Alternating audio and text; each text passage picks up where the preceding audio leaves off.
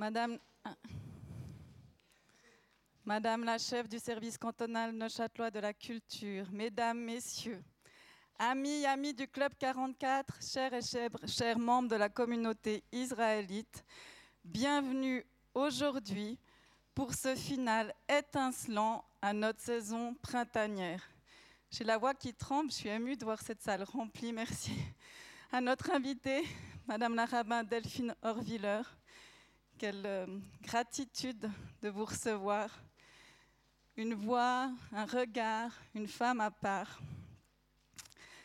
Vraiment merci, je crois aussi au nom du public, de nous faire ce soir le, présent de votre présence. Alors je dois dire, en fait, j'ai salué la chef du service cantonal de la culture, qui était ma prédécesseur Marie-Thérèse Bonadonna, qui avait déjà tenté de vous inviter.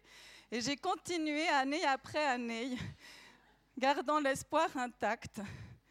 Et tout d'un coup, vous m'avez dit, le mardi 28 juin, vous venez me chercher, je viens. Et ce petit miracle, vraiment, a été rendu possible. Et nous voilà enfin, après une pandémie, le retour de la guerre à nos frontières, au temps d'un monde de plus en plus polarisé, d'une Europe qui voit surgir des fantômes intimes et collectifs de son passé. Et nous toutes et tous, nous nous découvrons vulnérables, incertains, passablement déboussolés. C'était bien ainsi d'attendre tout ce temps pour vous entendre ce soir, je crois. Nous n'avons jamais eu autant besoin de votre parole. Avant de vous la donner, je vais donner quelques repères pour vous introduire. Je tremble, c'est assez rare. ouais. Vous êtes l'une des très rares femmes rabbins de France, rabbin de judaïsme en mouvement. Vous exercez depuis plus d'une décennie dans une synagogue du 15e arrondissement à Paris. Vous donnerez ce soir une conférence en écho à votre dernier livre, Vivre avec nos morts, petit traité de consolation, publié chez Grasset en 2021. Ce livre, vous vouliez que ce soit, pour reprendre vos mots, un livre rabbinique sur la mort, qui ne soit ni un livre triste, ni un livre juif. Et c'est réussi. Ce livre régénérant est une pelote de récits, de réflexions et de confessions. Il a gagné plusieurs prix importants, notamment le prix des savoirs en 2021, a connu un succès public et médiatique retentissant. Il marque un pas de côté par rapport à vos livres précédents qui sont plus strictement des essais. Je remercie d'ailleurs la librairie Payot qui en propose certains ce soir à la vente de manière toujours aussi précieuse. Pour les citer, a d'abord paru en tenue d'Ève, féminin, pudeur et judaïsme chez Grasset aussi en 2013. Puis Comment les rabbins font des enfants, sexe, transmission, identité dans le judaïsme chez Grasset en 2015. Et enfin, Réflexion sur la question antisémite, toujours chez Grasset en 2019. Dans tous vos écrits, comme le suggèrent les titres, vous vous interrogez sur les questions d'identité, d'altérité et de transmission. Vous mettez en avant la richesse des identités mouvantes, plurielles, l'importance de la capacité à s'ouvrir à l'autre, le danger des définitions, des étiquettes et des jugements à l'emporte-pièce. Vous dirigez d'ailleurs la, revue Tewa, sous-titrée Atelier de pensée juive, une revue trimestrielle qui défend aussi cette posture, qui est celle du Club 44 aussi. Hein. Tout le plaisir de finir la saison avec vous. Et vous m'avez dit que vous organisiez aussi des ateliers pratiques ouverts à toutes et à tous, hein, donc juifs et non juifs, autour de cette question de l'ouverture au désaccord. Alors là, j'ai envie de vous citer parce que vous dites le désaccord, c'est ce qui élève, contrairement au fait de tomber d'accord, qui implique cette idée de chute. Et je trouve ça très beau. Et d'ailleurs, votre métier de rabbin, comme vous l'écrivez dans votre dernier livre, vous l'envisagez comme un métier de conteur ou conteuse, parce qu'on sait maintenant qu'on peut aussi dire Madame la rabbine. On l'a lu aussi dans votre livre. Car le rôle d'un conteur est de se tenir à la porte pour s'assurer qu'elle reste ouverte. Ça, c'est magnifique aussi. S'ouvrir à l'autre dans le respect et l'accueil, c'est aussi la posture de la médecine et du journalisme, deux voies que vous avez explorées avant d'aller faire une école rabbinique à New York. Aujourd'hui, Votre voix est l'une de celles qui comptent dans la sphère publique. Vous l'assumez. Pour vous, être un leader religieux exige constamment de dialoguer avec la dimension politique au sens noble, soit tout ce qui questionne la vie de la cité, ce qui se noue, se tisse entre le nous et le je. S'interroger donc sur, ce qui permet de nous relier et non de nous figer, ce que devrait être par essence le mot religion. Mesdames et messieurs, je vous souhaite une excellente soirée et Madame la rabbin, je vous invite à monter sur scène.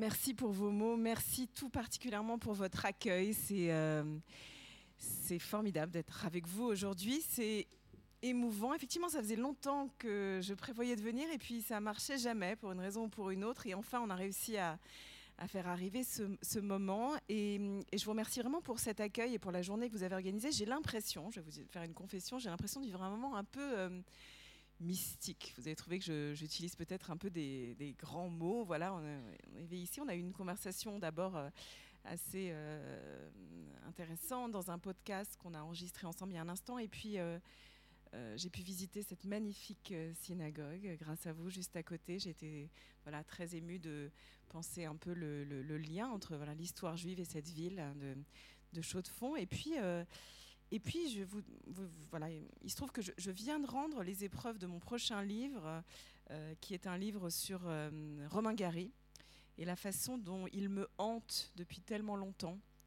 euh, et son approche des questions d'identité est, extrêmement inspirante, et pour moi depuis des années. Euh, c'est presque une figure euh, tutélaire, presque ce qu'on appelle dans la tradition juive un dibouk. Je ne sais pas si vous savez ce que c'est un dibouk, c'est quelqu'un qui vous hante, une espèce de comme un fantôme qui vous colle à la peau ou à l'âme. Et euh, Romain Gary a joué pour moi ce rôle. Et puis ce soir, voilà, en, discutant ici avec Karim qui m'a conduit ici, il m'a dit ah mais tu sais, il est intervenu précisément dans cette salle, Romain Gary.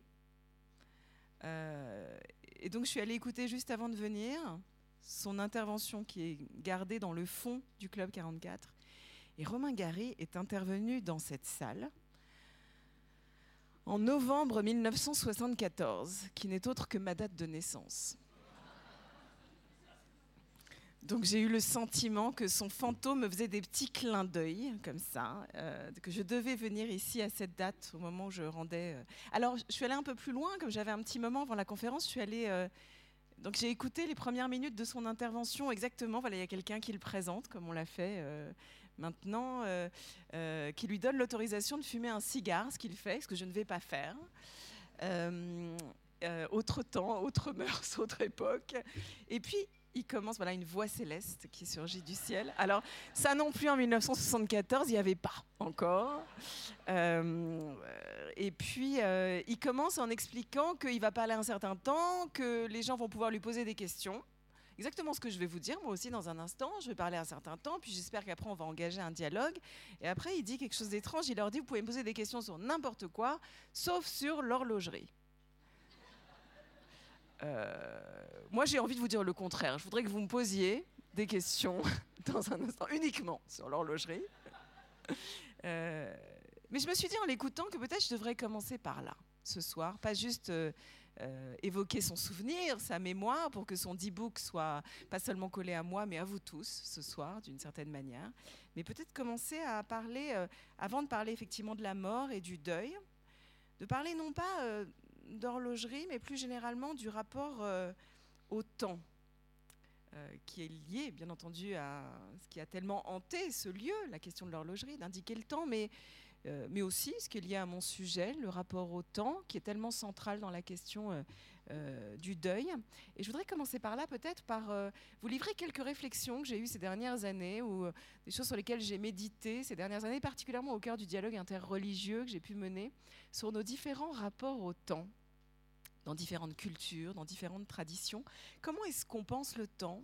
Comment est-ce qu'on marque le temps euh, dans nos différentes traditions religieuses? C'est intéressant, vous savez, on n'a pas le même calendrier, par exemple, dans la tradition juive, chrétienne euh, et musulmane. on compte pas du tout le temps de la même manière. Dans la tradition chrétienne, on, on, compte le temps, comme dans le calendrier civil d'ailleurs, à partir de la naissance de Jésus.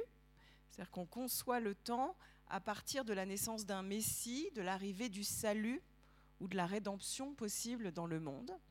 Euh, l'islam commence à compter le temps d'une manière très différente. Dans le temps euh, musulman, on compte à partir de l'égir, c'est-à-dire à partir du moment où Mahomet se met en route vers un ailleurs. Donc on compte le temps à partir du voyage, à partir du départ. Et euh, dans la tradition juive, on dit qu'on est cette année en 5782 voilà, c'est l'année, euh, on est en ce moment au mois de Sivan, 5782. Alors quand on demande, ah bon, mais qu'est-ce qui s'est passé il y a 5782 ans Alors traditionnellement, les, rabbins euh, euh, vous disent, il y a 5782 ans, le monde a été créé. Alors là, vous dites, mais à quel moment les dinosaures interviennent exactement dans ce décompte, c'est difficile à croire. Voilà comment le monde aurait pu être écrit il y a 5782 ans. La science nous rend assez difficile l'acceptation de cette croyance. Alors bien sûr, on peut s'en sortir d'une pirouette comme ça, que font certains rabbins, disent oui, mais il faut bien comprendre que les premiers jours euh, ont pu durer des millions d'années. Ce qui est euh, voilà, une bonne façon d'expliquer comment on peut être en l'an 5782. Euh, il y a une autre conception juive traditionnelle qui consiste à dire qu'il y a 5700 82 ans, le monde n'a pas été créé, mais l'écriture a été inventée. Et c'est quoi l'écriture? C'est la possibilité du récit, du récit qui dure, de la trace, de la trace qu'on laisse du monde qu'on raconte à l'écrit. Et je trouve intéressant cette façon voilà, de comparer différents calendriers et de ce que ça raconte d'une certaine manière de ces cultures, de ces histoires. Est-ce qu'on compte à partir de la création d'un monde? Est-ce qu'on compte à partir d'une mise en route? Est-ce qu'on compte à partir de la possibilité d'un salut dans nos vies? Ou est-ce qu'on compte le temps à partir de la possibilité de, le raconter? Et tout ça, en fait, est une question profondément, vous l'entendez, euh, euh, théologique. C'est quoi votre théologie personnelle à vous En vous déconnectant un instant de vos peut-être religions, d'affiliation ou de naissance, euh, est-ce que vous considérez que euh, l'enjeu central de votre narratif, de votre récit, c'est euh, comment je peux être euh, sauvé, comment je peux recommencer. Est-ce que vous considérez que le narratif central et sacré, c'est un voyage en milieu hostile? Comment est-ce que je survis en milieu hostile à une traversée du désert?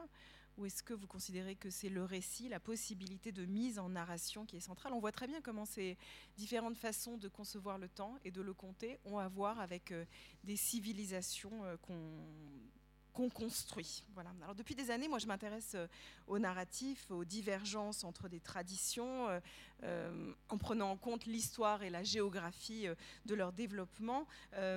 très clairement, nos traditions religieuses, les, trois religions monothéistes, se construisent sur des narratifs euh, évidemment euh, centraux et très, très différents. L'idée de la chrétienté est vraiment construite sur un narratif de salut, de recommencement, de pardon possible, de résurrection. Il est possible de recommencer, nous enseigne la tradition chrétienne. Euh, l'islam construit très fortement un narratif de protection. Si vous lisez le Coran, vous voyez qu'il y a beaucoup question de survie en milieu hostile comment est-ce qu'on fait alliance avec d'autres, avec d'autres tribus ou avec un transcendant pour obtenir une protection dans la traversée d'un chemin. Et puis le narratif central du judaïsme, c'est évidemment l'histoire de la sortie d'Égypte. Comment est-ce qu'on se libère? Comment est-ce qu'on est libéré? Comment est-ce qu'on s'émancipe d'un esclavage ou d'une Égypte qui nous poursuit en permanence? Parce que le récit central du judaïsme, c'est pas la sortie d'Égypte il y a très longtemps, mais on raconte tous les ans cet événement comme si euh, on était encore en Égypte comme s'il s'agissait chaque année de se débarrasser de notre pharaon, de notre Égypte euh, euh, personnelle. Vous savez, c'est ce qu'on fait le soir de la Pâque juive autour d'une table. On se dit que cette année, enfin, on va sortir d'Égypte. Euh, moi, traditionnellement, je demande à, mes enfants autour de la table quel est leur pharaon à eux. En général, c'est moi. Et chacun son rôle. Et c'est comme ça que les narratifs restent pertinents de génération en génération. Euh, en fait, j'explore beaucoup ces questions ces dernières années parce qu'elles sont au cœur de la problématique du dialogue interreligieux.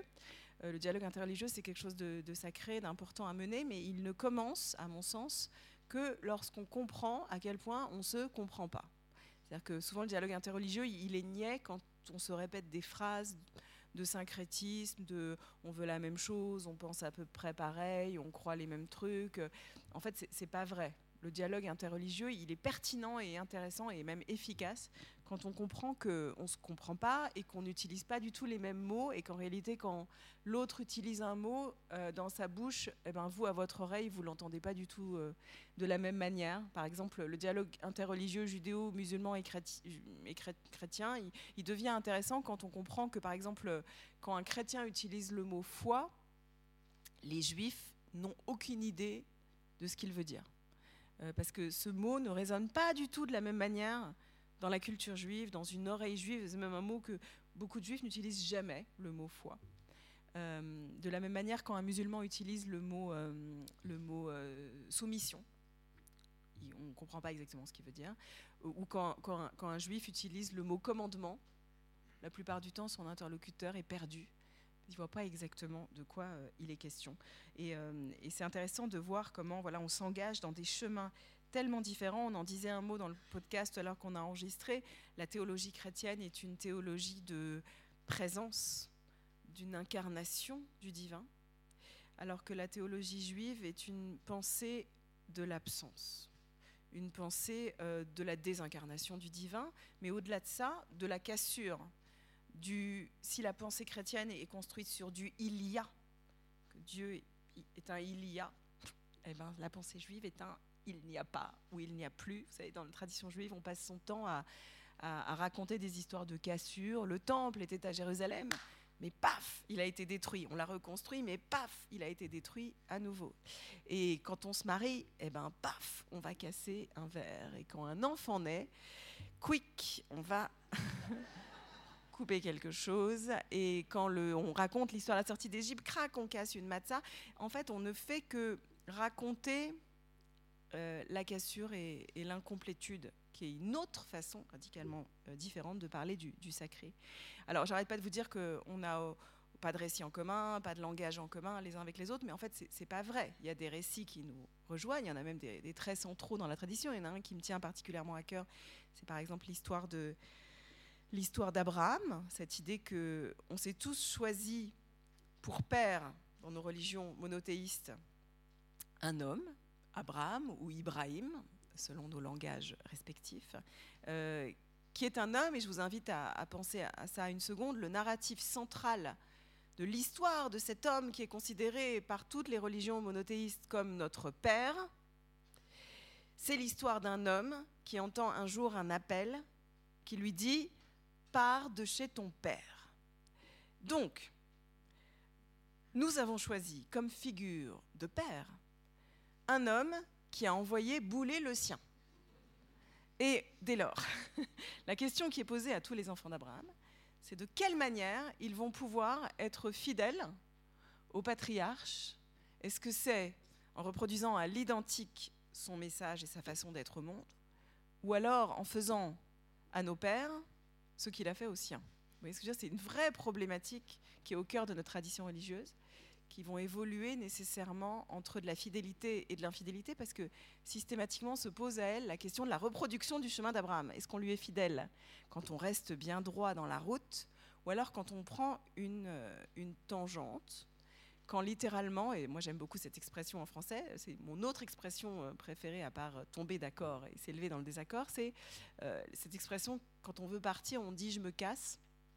En fait, l'histoire d'Abraham, c'est encore une fois une histoire de il doit se casser, il doit partir de sa tradition d'origine, de Ur en Chaldée, pour aller vers un, un, ailleurs. Il doit se mettre en route et on voit bien de quelle manière cette mise en route va devenir si centrale dans nos trois monothéistes, monothéismes, Jésus se met en route, Mahomet se met en route et on commence à compter le temps, et les Hébreux se mettent en route.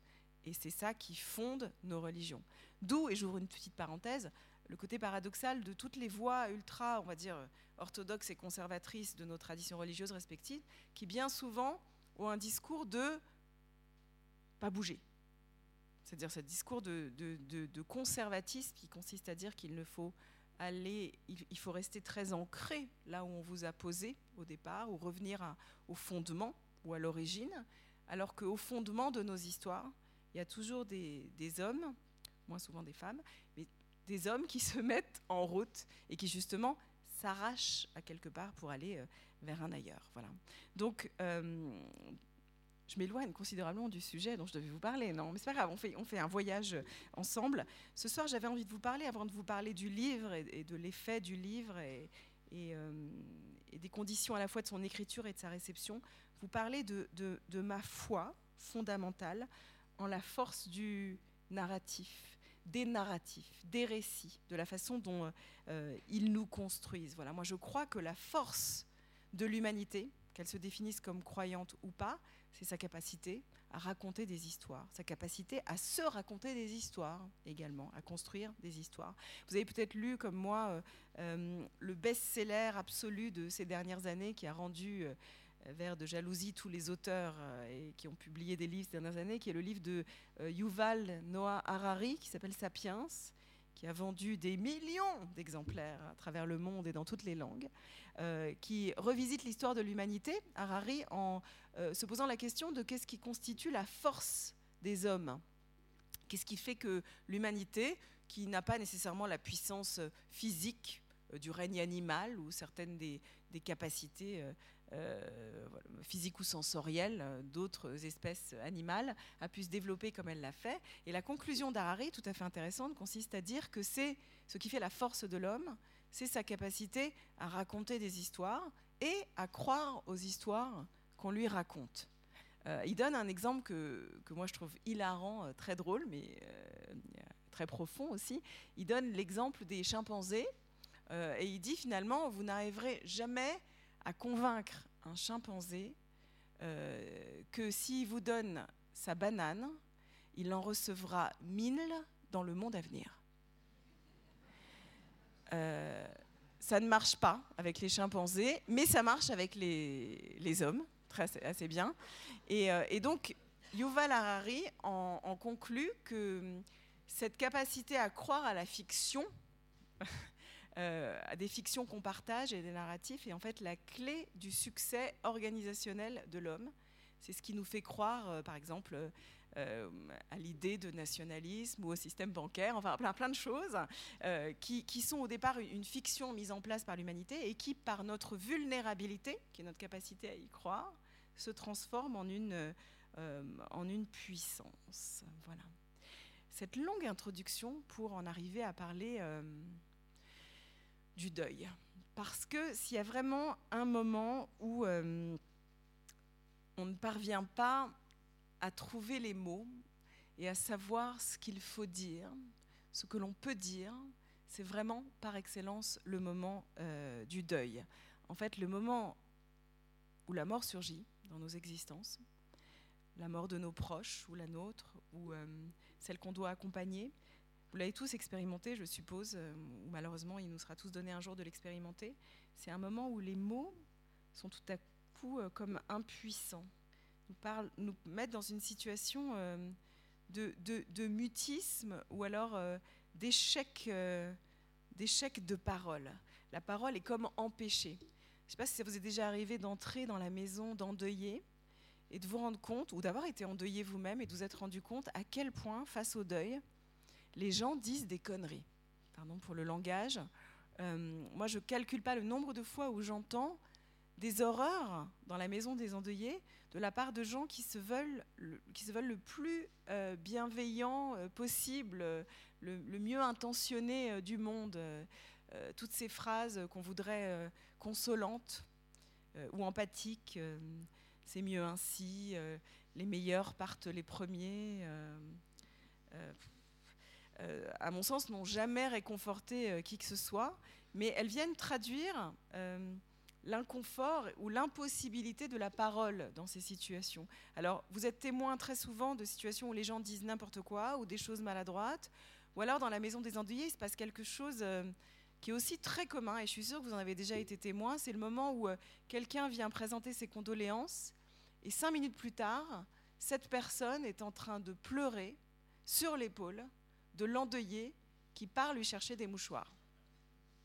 espèce de retournement ahurissant de situation où on est là pour consoler quelqu'un et en fait, et en fait on est on est la personne qui vient, euh, euh, qui vient pleurer.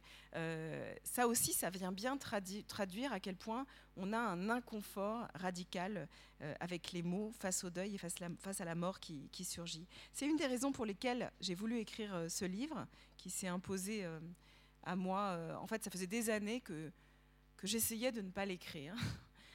depuis des années, c'est vrai que j'ai été amenée à fréquenter les lieux de mort, les cimetières, les hôpitaux, les, soins palliatifs, les maisons des endeuillés. Et beaucoup de gens autour de moi me disaient, tu devrais écrire quelque chose sur cette expérience.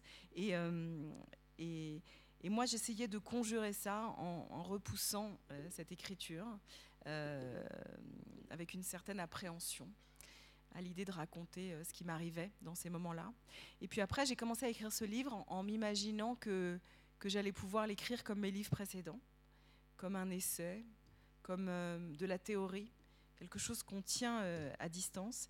Et assez vite, je me suis rendu compte que ce ne serait pas possible parce que c'est comme si le livre m'imposait une volonté particulière, comme si ce livre, dans l'écriture, me disait non, non, non, non, non, je te laisserai pas m'écrire dans la distance et tu ne pourras l'écrire que si tu es prêt à, à exposer ce qui, dans ta vulnérabilité, euh, te permet de te tenir aux côtés des endeuillés.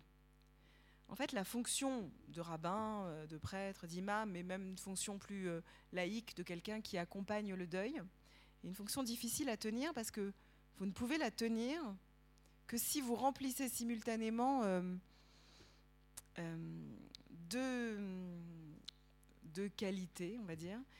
il faut que vous puissiez, aux côtés des endeuillés, vous tenir debout c'est-à-dire être suffisamment fort pour ne jamais, jamais être la personne qui s'effondre.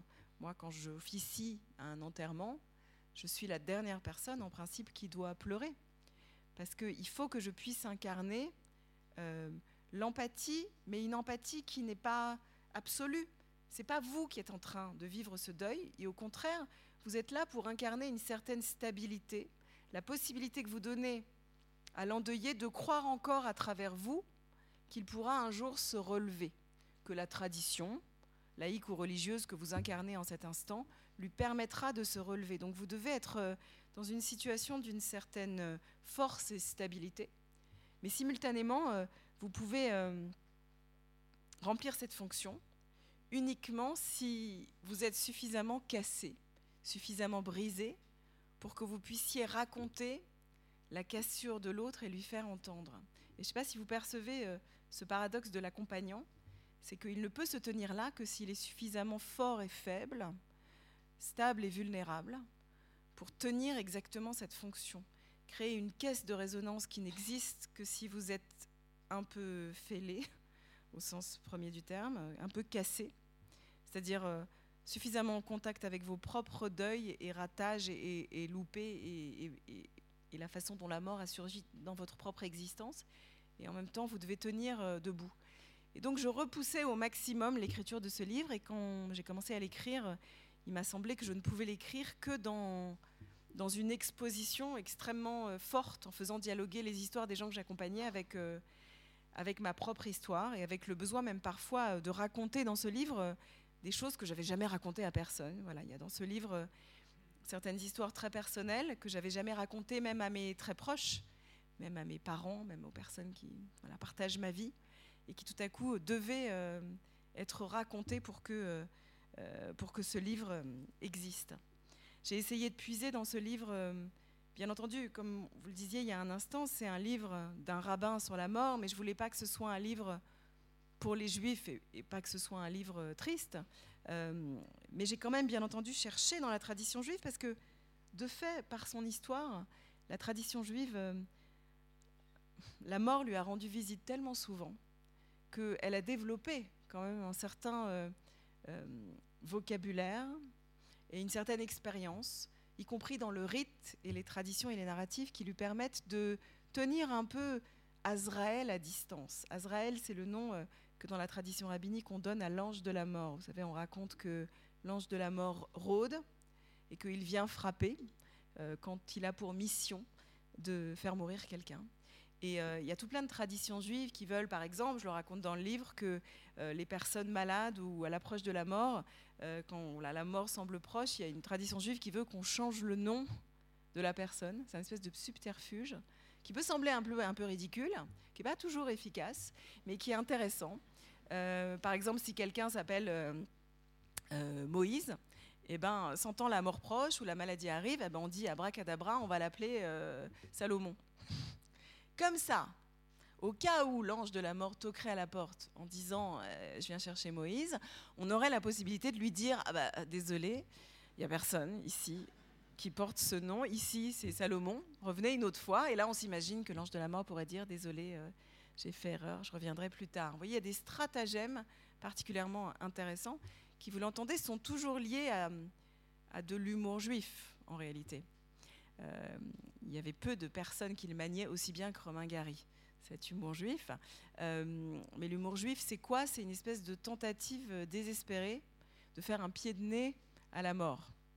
Euh, si vous écoutez bien les blagues juives, presque toutes reposent sur ce stratagème-là, sur cette idée qu'on va pouvoir rire même des situations les plus insupportables, même des plus grands drames de notre histoire. Et c'est presque un statement théologique une déclaration euh, à l'égard de Dieu en lui disant voilà ce dont on a été frappé, mais on va rester par l'humour totalement maître de notre destin. Il y a cette phrase de Gary qui disait euh, l'humour est une trace de supériorité humaine, euh, est une preuve de la supériorité humaine sur ce qui lui arrive.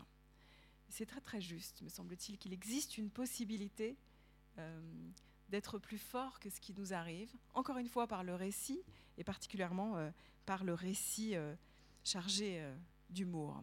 Donc, quand j'ai écrit ce livre, j'ai voulu qu'il soit accessible à tous, mais j'avoue que je ne m'attendais pas à ce qu'il ait qu'il opère une telle résonance depuis la publication du livre. Alors, le Covid a sans doute été pour quelque chose, parce qu'on s'est retrouvé dans une société où la mort était partout autour de nous. Non, pas qu'elle ait disparu avant ça, mais je crois qu'elle a fait un retour extrêmement puissant euh, dans nos consciences autour de cette pandémie. Euh, la conscience du deuil et la façon dont justement la mort nous avait jamais euh, quittés était présent tout autour de nous dans le cadre de cette crise. Et ça a peut-être à voir avec avec le succès qu'a connu euh, le livre. Mais je crois que le succès qu'a connu ce livre est aussi plus largement lié au fait que dans nos sociétés, finalement, il n'y a pas tellement de lieux où on peut parler de la mort, où on peut parler de la façon dont elle nous a frappés, dont elle a frappé nos proches. Euh, il n'y a pas tellement de lieux où on peut parler de nos fantômes. On vit tous avec des fantômes. Ça n'existe pas, en fait, de vivre sans fantômes. Les fantômes, c'est pas forcément euh, des rideaux qui remuent ou euh, une armoire qui grince au dernier étage d'une vieille maison. Les fantômes, c'est tout ce qui hante euh, parfois notre langage, notre histoire, nos arbres généalogiques. et en fait, on, vit tous entourés de ces fantômes, mais on vit dans des sociétés où personne n'en parle. Alors parfois, les gens vont voir un thérapeute, un psychanalyste pour en parler, mais contrairement aux sociétés très traditionnelles, il euh, n'y a pas tellement de lieux ou d'espaces où on peut euh, euh, parler de nos deuils. Et ce qui m'a semblé, suite à la sortie du livre, c'est que beaucoup de gens avaient trouvé dans ces pages un refuge ou une porte ouverte pour engager une conversation personnelle ou familiale ou collective sur le deuil.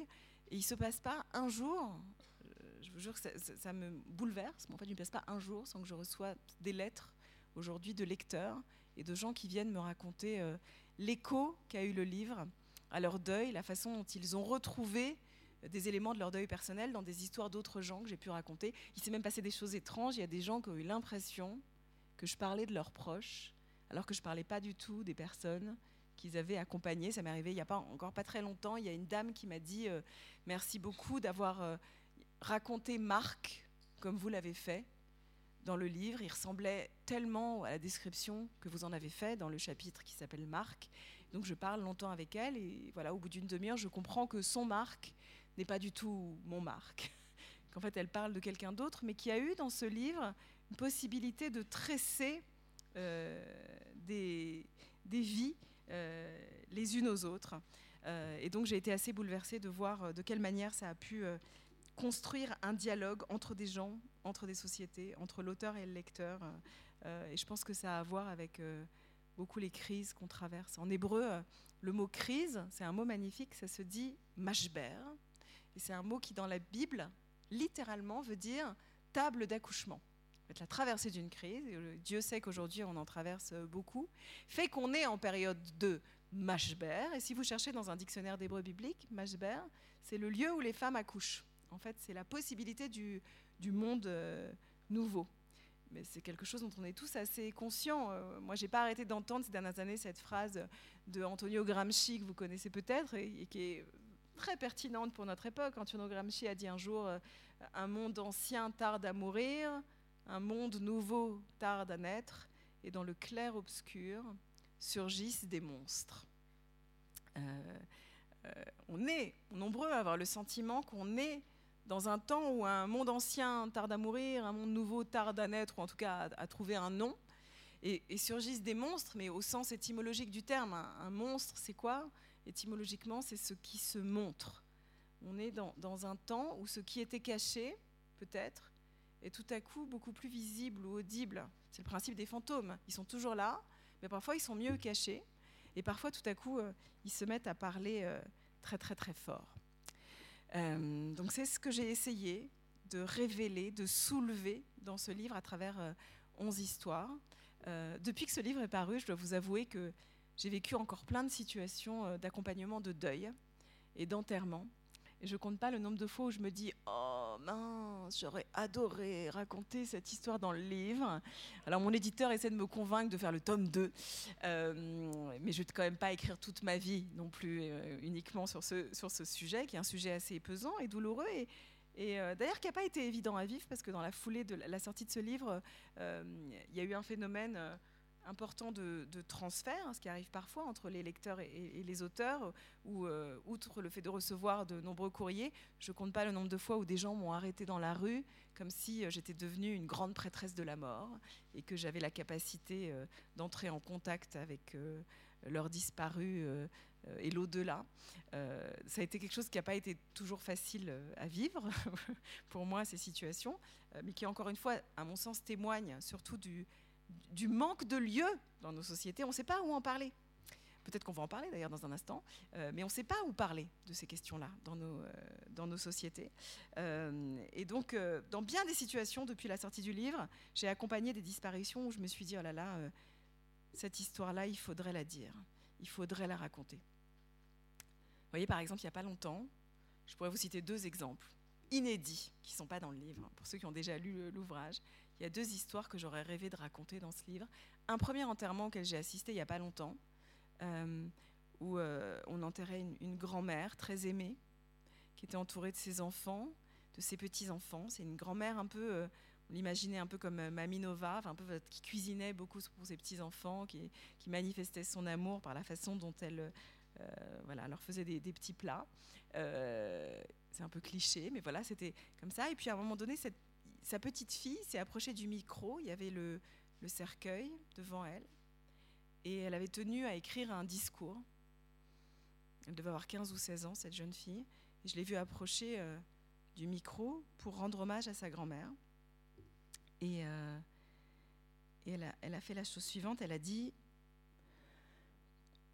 250 grammes de beurre, 3 œufs, 150 grammes de chocolat amer, mélanger, faire cuire un peu, mais pas trop.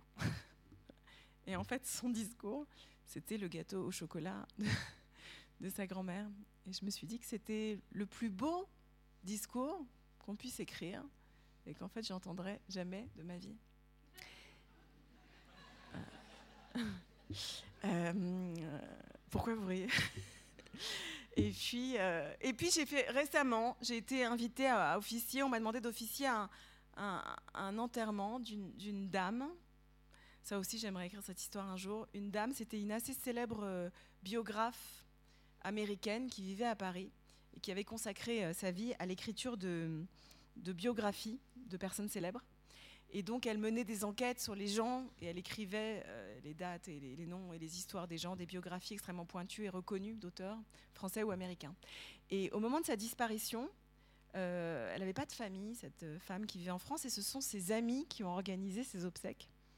Et dans le cadre de l'organisation de ses obsèques, ses amis se sont rendus compte que tous les éléments de sa vie, sans exception, étaient faux. C'est-à-dire que cette femme avait menti sur sa date de naissance, le lieu de sa naissance, le nom de ses parents, bien entendu sur son âge, sur tous les éléments de sa vie. Euh, pour une biographe, c'est quand même absolument extraordinaire. Elle avait passé sa vie à enquêter sur la vie des autres et à changer tous les éléments de la sienne. Et comme si ça suffisait pas, elle avait réussi un coup de génie, un coup de maître, si je puis me permettre, pardon pour l'ironie, ça vous semblait de l'humour noir.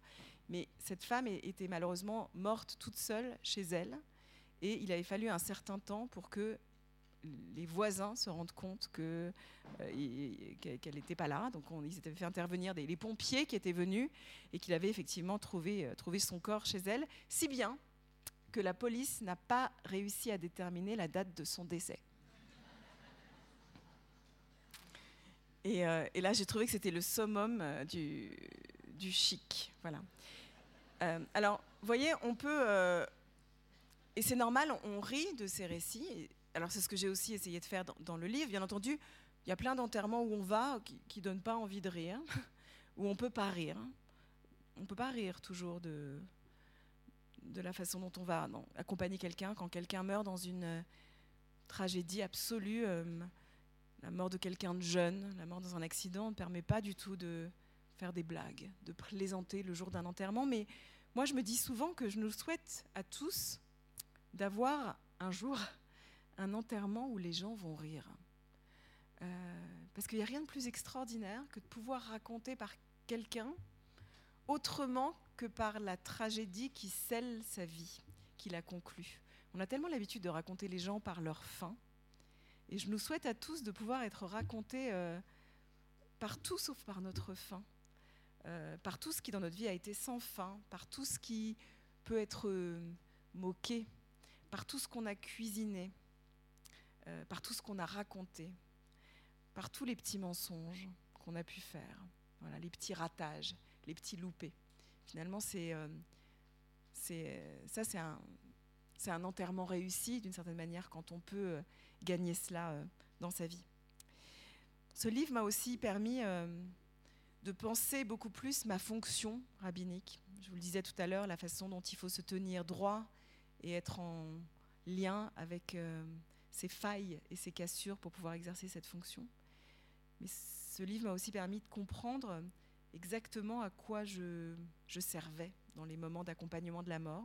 Il y a une histoire que je raconte dans le livre, je, pense que certains parmi vous l'ont lu, mais je voudrais la raconter un peu à nouveau maintenant parce que pour moi, ça a été un accompagnement charnière dans mon métier de rabbin, le moment où j'ai vraiment compris à quoi je servais. Euh, c'est le jour où un homme est venu me demander d'accompagner sa mère, euh, qui était une survivante de la Shoah, qui avait vécu des tragédies terribles. Euh, vraiment, le, sentiment, quand il me racontait la vie de sa mère, qu'elle avait enchaîné les drames et que Cosette dans Les Misérables, c'était pipi à côté de tout ce que cette femme avait vécu en l'espace d'un siècle. La mort de sa fille à Auschwitz, l'arrachement à sa famille, les deuils de ses maris successifs, la séparation avec ses enfants. Enfin, euh, les conflits de famille, la pauvreté, tout était là. Euh, et cet homme m'a dit, est-ce que vous pouvez demain euh, m'accompagner pour enterrer ma mère? Et j'ai préparé, pardon de ce manque d'humilité, j'ai préparé le discours de ma life. J'ai préparé un, discours qui rendait hommage à cette femme de façon j'ai raconté l'histoire du XXe siècle. Je me suis dit qu'il fallait que je puisse raconter lors de cet enterrement l'histoire de la Shoah, les tragédies du XXe siècle. Qu'est-ce qu'on devait transmettre à la génération suivante? De quoi faudrait-il se souvenir? Voilà, j'ai raconté l'histoire de cette femme dans tous ses détails. Et je suis arrivée au cimetière. Et cet homme euh, était venu seul.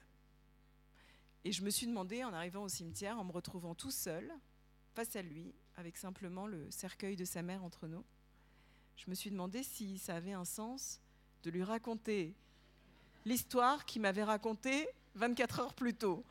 J'étais très embêtée parce que j'avais fait un beau discours et je me suis dit, mais ça n'a aucun sens. Tout ce que je sais de sa mère, c'est parce qu'il me l'a dit. Je vais lui dire ce qu'il m'a dit. Et je me suis dit que bon, quand même, il fallait que je le fasse. Et, euh, et là, il s'est passé quelque chose de magique, un autre moment mystique de l'existence qu'on n'attend pas à voir surgir. J'ai raconté à cet homme ce qu'il m'avait raconté la veille. Et j'ai compris, à cet instant, que lui l'entendait pour la première fois.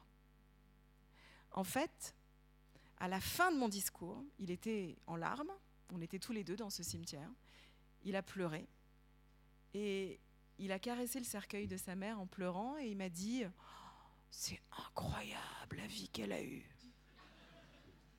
Et en fait, il l'entendait pour la première fois. Mais ce qui est extraordinaire dans cette histoire, et ce qui m'a permis de comprendre le sens de, mon métier ou de le métier de celui qui accompagne, c'est que bien souvent, nous sommes là pour faire entendre à une oreille ce que la bouche a dit. En fait, vous voyez, on se pose la question de quelle est la plus grande distance dans le monde. Est-ce que la plus grande distance dans le monde, c'est d'un bout à l'autre de l'univers, de, de, la Terre à la Lune En fait, la plus grande distance dans le monde, j'en ai la conviction, c'est la distance qui sépare ma bouche de mon oreille.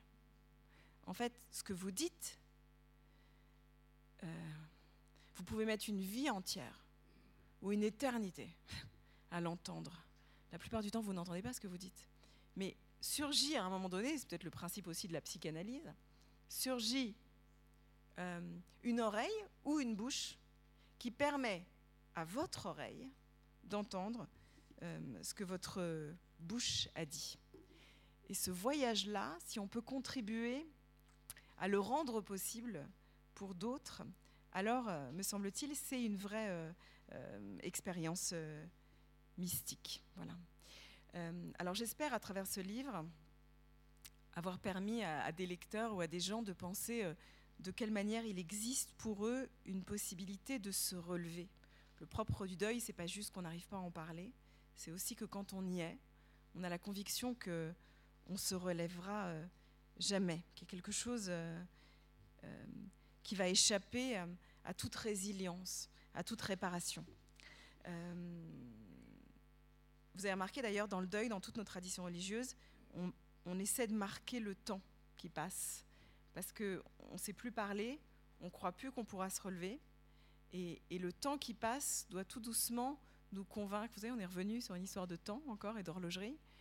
On, doit à nouveau compter le temps dans le deuil pour croire, à travers le temps fixé par d'autres et la parole de l'autre, qu'il existera pour nous une possibilité de nous relever. Dans la tradition juive, on compte euh, les jours, ce qu'on appelle la Shiva, les sept jours du deuil. Euh, et puis, euh, on compte le mois du deuil, et puis on compte l'année du deuil. Mais on est censé collectivement passer euh, ces marqueurs, compter le temps, comme si on se réglait tous en cet instant sur la même montre, sur la même horloge, pour traverser les grandes épreuves de l'existence.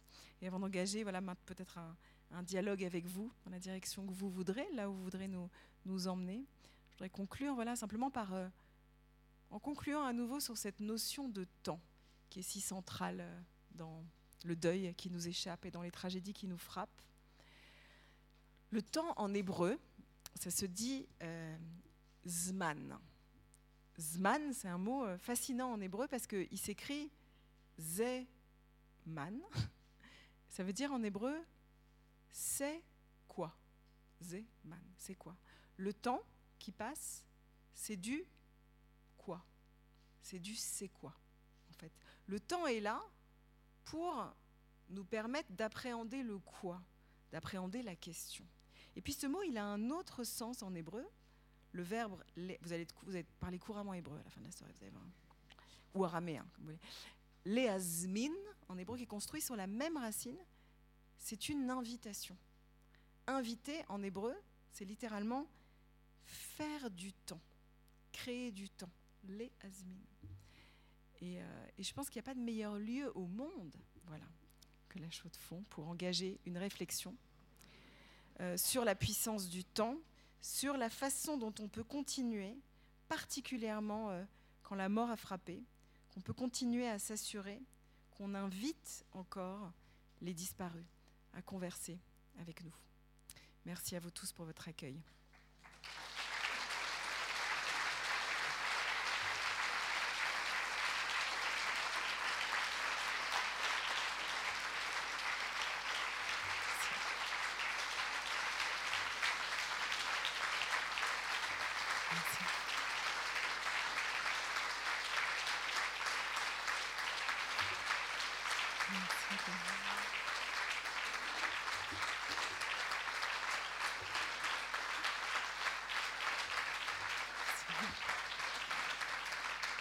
Alors, euh, il y a une vieille histoire chassidique où un vieux rabbin se promène dans un village et dit J'ai des réponses, j'ai des réponses, mais qui a des questions Qui a des questions? Alors, moi, je voudrais l'adapter et dire J'ai des questions, j'ai des questions, qui a d'autres questions? Voilà. Alors, euh, j'espère qu'on va pouvoir maintenant. Euh, voilà, moi, je, serais très intéressée à engager une discussion, un dialogue avec vous, avec des questions sur l'horlogerie ou sur n'importe quoi d'autre, sur Romain Gary et sur les fantômes de nos vies. Voilà, je suis heureuse d'être avec vous ce soir et j'espère qu'on a le temps maintenant pour un vrai moment d'échange. On a le temps, merci encore infiniment. C'était un moment mystique, mais on s'y attendait vraiment. On aimerait rallonger le temps. J'arrive plus. On, a un nouvel éclairage, hein, vous avez remarqué, c'est bien, mais du coup, je vois plus bien l'heure. 9h10, c'est juste, hein? Ah oui, donc on a beaucoup de temps, c'est très bien. On s'est dit avec euh, Madame Larabin que c'était bien de nous laisser du temps pour échanger, que c'était important ce soir. Alors en fait, d'autant plus que moi, j'aime pas faire des très longs euh, monologues, on en parlait avant ça. Quand j'étais à, l'école rabbinique, il y a un grand principe qui nous avait été donné par un de nos enseignants, et je pense qu'il est valable dans tous les séminaires religieux. Il nous avait dit un jour, on n'a jamais reproché à un rabbin de faire un discours trop court. Euh, et euh, voilà, le contraire n'est pas vrai, mais donc j'ai adopté ce principe, et c'est vrai que je trouve que c'est toujours beaucoup plus intéressant que le monologue d'être dans un, dialogue. D'ailleurs, je vais vous apprendre encore un mot d'hébreu. On fait une liste. Si j'arrive à 10 ce soir, j'ai le droit à une boîte de chocolat. C'est ça. Euh, messie. Le Messie, c'est un mot que tout le monde connaît. Le Messie, c'est un mot qui vient de l'hébreu. En hébreu, ça se dit Mashiach. C'est le même mot, Messie. Alors, ça veut dire le oin. Le, littéralement, c'est quelqu'un sur qui on verse de, l'huile. On n'utilise pas souvent le mot oindre en hébreu, le verbe. Euh, mais en fait, Mashiach en hébreu, ça vient d'une autre racine aussi, qui vient du mot siach en hébreu, qui veut dire la capacité à dialoguer. C'est incroyable. Vous vous rendez compte que le salut, la rédemption, le Messie en hébreu, ça se dit l'art du dialogue. Donc la capacité à dialoguer et engager dans une conversation, c'est ce qui apporte la rédemption. Donc là, si vous ne posez pas de questions, on est mal barré. Le monde a besoin maintenant pour être sauvé de votre intervention. Bon, avant la, avant la question, tout d'abord, un grand merci. Ensuite, vous avez parlé de, Romain Gary, qui est un, auteur euh, qui est très cher aussi pour moi. Mais j'aimerais bien vous entendre en tant que rabbin par rapport à la, position que vous pouvez avoir vis-à-vis des gens qui se suicident. Voilà. Merci. Merci. Euh, alors, euh, effectivement, c'est dans toutes les religions, ou presque, en tout cas dans nos monothéismes, il y a un tabou très très fort autour de, cette question. Dans le monde euh, très orthodoxe et conservateur, juif, pas que juif d'ailleurs, il y a un, tel interdit autour de cette question et un tabou que dans certaines familles, dans certaines traditions, on n'observe par exemple aucun rite funéraire quand quelqu'un s'est suicidé. Euh, il y a même eu des cimetières dans lesquels euh, on enterrait les gens euh, hors, des, hors du cimetière ou dans un, endroit un peu particulier comme une sorte de punition pour la transgression d'un tabou extrême, comme si la personne, voilà, en considérant que la personne s'était de son plein gré retiré la vie euh, ôter la vie, euh, c'est-à-dire ôter quelque chose qui ne lui appartient pas. Parce qu'au cœur de nos traditions religieuses, vous avez cette idée que la vie nous est d'une certaine manière pas donnée, mais, mais prêtée, et que notre souffle est rendu au Créateur au temps où il lui semblera bon euh, de le déterminer. alors, les positions rabbiniques ont beaucoup changé ces dernières années sur cette question, et c'est particulièrement vrai au sein des mouvements libéraux. Moi, je connais aucun rabbin autour de moi euh, qui refuserait euh, d'être présent aux côtés d'une famille, de quelqu'un qui s'est euh, suicidé. D'autant que on reconnaît aujourd'hui que dans le suicide, il y a la plupart du temps voilà, une détresse mentale qui fait que se pose la question du plein contrôle de la personne, de son plein gré dans cet acte, la reconnaissance de, de, de maladies mentales, de détresse mentale, qui font qu'on n'est plus on ne peut plus moralement inscrire cette disparition dans la catégorie du du, plein gré, d'une certaine manière. donc je ne sais pas si je réponds à votre question, mais voilà, en fait, là, autour de moi, je connais, dans le monde juif progressiste, aucun rabbin qui se, qui se retirerait de sa responsabilité d'accompagner quelqu'un qui, qui, a, qui s'est suicidé. Il y, a le mot en hébreu, c'est mon quatrième ou cinquième, je ne sais pas, c'est intéressant. Comment on dit en hébreu se suicider? On dit les abed et atzmo la date. C'est un, peu compliqué ces quatre mots. Se suicider, ça se dit se perdre pour savoir. C'est bizarre comme expression. Hein. on se suicide et on dit euh, il s'est suicidé, il s'est perdu pour savoir, comme si euh, la personne avait été trop impatiente de savoir quelque chose que les vivants, par définition, ne, ne savent pas. Donc on est prêt à se perdre pour savoir. Euh, ce, qui, ce, qui, ramène à une notion que j'ai développée dans le livre de, du lieu où vont les morts. Vous savez, on se dit souvent que les morts dans la Bible vont vers le Sheol. On ne sait pas ce que c'est que cet endroit, le Sheol dont la Bible parle, qui est le lieu où vont les morts. Mais Sheol en hébreu, ça veut dire la question, l'interrogation. Quand quelqu'un meurt, il tombe dans la question, euh, pas dans la réponse, en principe. Euh, il tombe dans, la question. Et le suicide, c'est une sorte de précipitation à aller vers un lieu où on saurait ce que les vivants ne sauront pas. Euh, ce qui amène à une autre question intéressante de pensée juive, c'est que la pensée juive, vous le savez, se méfie, enfin en tout cas je, le développe pas mal dans le livre, se méfie de tout discours théologique figé sur l'après-vie. Euh, il y a d'autres théologies où on vous dit voilà ce qui va vous arriver, voilà ce qui va se passer après la mort. Euh, je ne sais pas, parfois on entend dans une certaine théologie chrétienne que Jésus accueillera le disparu, l'installera à sa droite, au royaume céleste, etc. un discours théologique très construit alors que le judaïsme est en défaut par rapport à ça. Il n'y a pas tellement. Euh, il y, a des versions différentes. Vous allez trouver, vont se cohabiter dans la pensée juive, euh, des, écrits de penseurs qui vous disent euh, après la mort, il y a un jugement céleste. après la mort, on va au jardin d'Éden. après la mort, les mystiques vous disent il y a une forme de réincarnation des âmes. En fait, il y a plein plein de versions différentes, de spéculations qui cohabitent, mais qui sont difficilement conciliables les unes avec les autres. Mais le judaïsme s'interdit de consolider un dogme de, de l'après-vie. Et même au-delà de ça, se méfie des gens qui s'y intéressent trop. En fait, il y a une méfiance à l'égard de la fascination que peut exercer sur nous la pensée de l'après-vie. Qu'est-ce qui va se passer Qu'est-ce qui va se passer Qu'est-ce qui va se passer? Les, les, rabbins nous disent attention, si tu développes une fascination pour cette question, la conséquence directe va être une forme de désinvestissement de ton attention à l'égard des vivants. Euh, c'est aussi une des raisons pour laquelle dans la tradition juive, les enterrements ne sont pas censés se faire dans le faste. On n'est pas du tout censé construire des mausolées ou de magnifiques tombeaux pour nos disparus. Euh, mais la façon dont on honore vraiment un disparu, euh, c'est par exemple de faire un don en son nom à la recherche ou à de la philanthropie. Parce qu'on considère qu'il n'y a rien de plus honorable et digne pour la mémoire d'un mort que de faire le choix d'un investissement dans, la vie et une certaine méfiance à l'égard de, oui, de la fascination qu'exerce sur chacun d'entre nous potentiellement la mort, le morbide euh, et l'après-vie. Vous dites euh, dans votre livre que les rituels de la mort n'appartiennent pas aux défunts, à juste titre. Euh, comment réagissez-vous face à cette mode euh, toujours plus importante où euh, les pratiques donc, de mortuaire se font dans la, confidentialité ou dans l'intimité?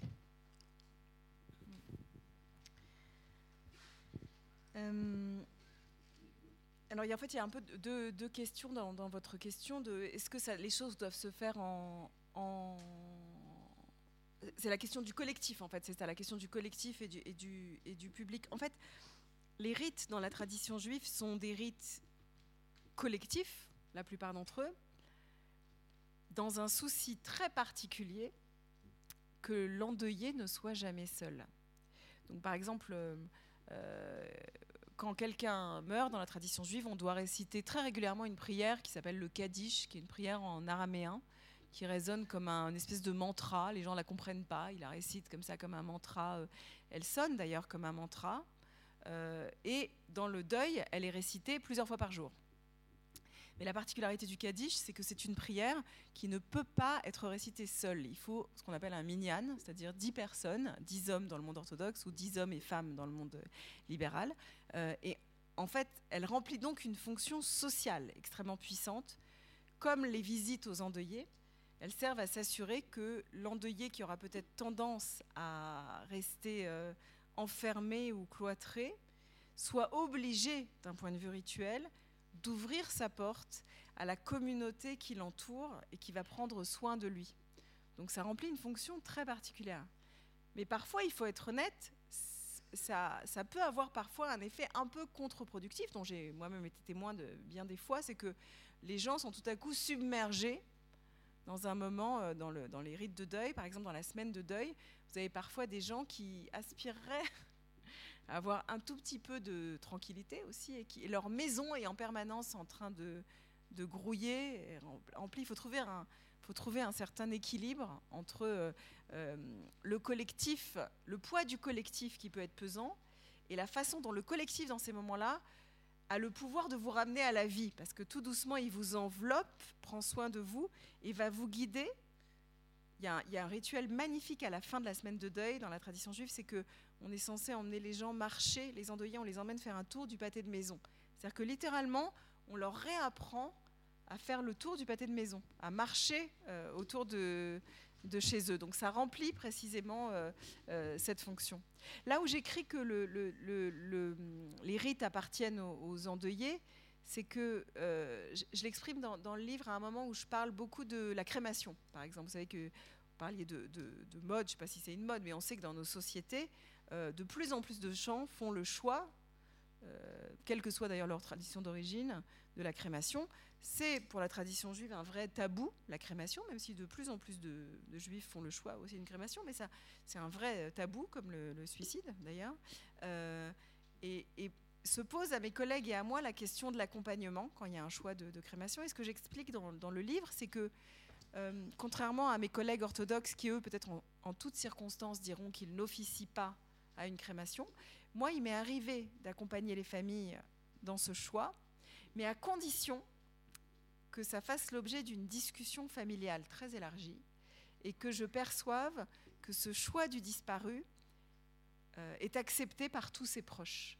Pour moi, il n'est pas question d'imposer ou de valider ce choix du disparu s'il va à l'encontre de la sensibilité, par exemple, de ses enfants.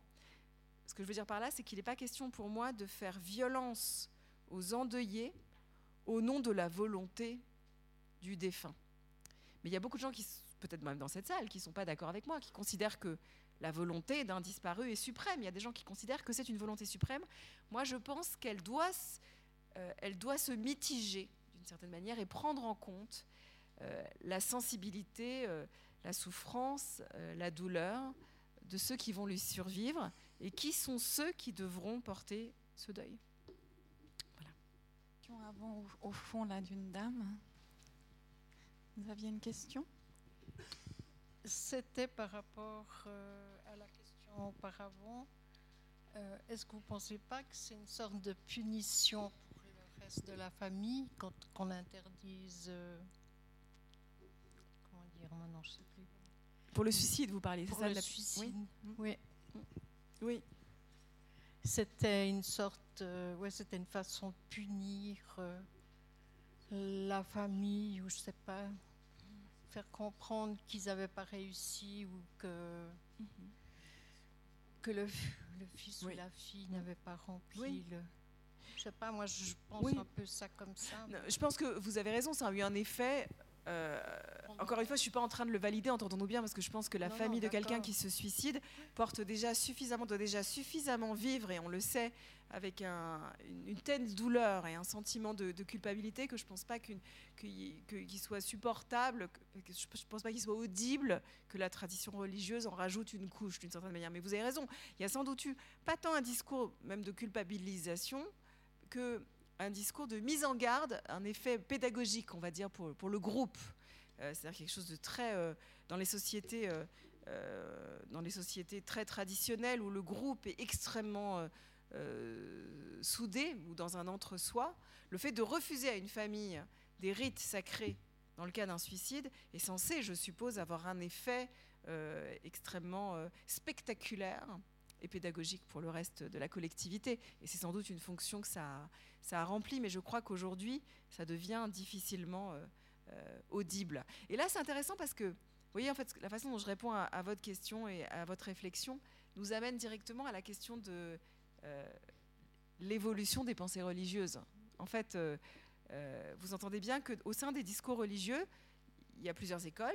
Il y a des gens qui vous disent, et vous les connaissez bien, ces gens, ils vous disent euh, c'est toujours comme ça qu'on a fait. Euh, qui, on serait pour changer une sorte de façon de fonctionner Ça n'a jamais changé, c'est toujours comme ça qu'on a fait. Et qui vont pas prendre en compte euh, l'évolution, un contexte, des changements de, société ou de mœurs dans une société au nom d'un immuable religieux. C'est le discours de l'immuable religieux qui est le propre et le, je le fond de commerce même de toutes les orthodoxies. Euh, et puis à côté de ça, il y a d'autres pensées religieuses qui disent ah ben non, euh, le propre de la pensée religieuse, c'est une capacité réinterprétative. Et comme aujourd'hui, on n'a plus du tout le même regard sur la démarche, euh, compte tenu de l'avancée même de la, de la, de, la, de la, médecine, de la psychiatrie ou de la psychanalyse, on n'a plus du tout le même regard sur la démarche suicidaire ou sur la maladie mentale. La pensée religieuse doit être capable de revisiter ces interprétations passées. Mais là, on est tout de suite dans une démarche euh, religieuse et, théologique euh, différente. Est-ce que vous considérez que le propre d'une pensée religieuse, c'est de traduire de l'immuable Ou alors est-ce que c'est de prendre en compte un, contexte? Et cette question, elle ne se traduit pas que sur des questions de mort, de suicide, de crémation, etc. Elle est valable pour toutes les questions religieuses, à commencer par une que j'incarne assez facilement, qui est par exemple la question des femmes dans les religions. Quand vous demandez pourquoi il n'y a pas de femmes euh, rabbins à des, à des juifs très conservateurs, c'est pas interdit par la loi, les femmes rabbins. La, loi juive ne dit pas que les femmes ne peuvent pas être rabbins. Mais la réponse qu'ils vont vous apporter est, et je ne suis pas en train de dire qu'elle n'est pas légitime, hein, c'est leur réponse, c'est, consiste à dire c'est jamais comme ça qu'on a fait. Et qui sommes-nous pour changer cette tradition? On est héritier de quelque chose, et ben on va faire avec. Euh, alors que la réponse des voix progressistes, on va dire, consiste à dire, certes, pendant longtemps, c'est pas comme ça qu'on a fait parce que le contexte était différent. La place des femmes n'était pas celle qu'elle est dans notre société. Et vivant dans une société où les femmes ont une place différente et donc un accès à une voix politique différente, ne pas permettre euh, l'expression de leur voix dans la sphère religieuse n'est pas conforme à notre euh, tradition en fait, qui a su évoluer dans le temps. Mais vous voyez qu'on est là, en fait, dans deux discours euh, théologiques qui continuellement sont en, clash euh, l'un avec l'autre et qui peuvent se traduire dans plein, plein de domaines. Est-ce que vous considérez... Euh, est-ce que vous considérez que voilà, la religion est porteuse d'immuables ou elle est revisitée constamment? Alors, c'est une question qui est beaucoup plus facile à explorer dans un pays de tradition protestante, de cette manière, parce que la question de la réforme a imprégné la pensée plus largement que dans une culture, par exemple, euh, catholique, où la, question de l'évolution, euh, d'un point de vue clérical, est plus difficile à, euh, envisager.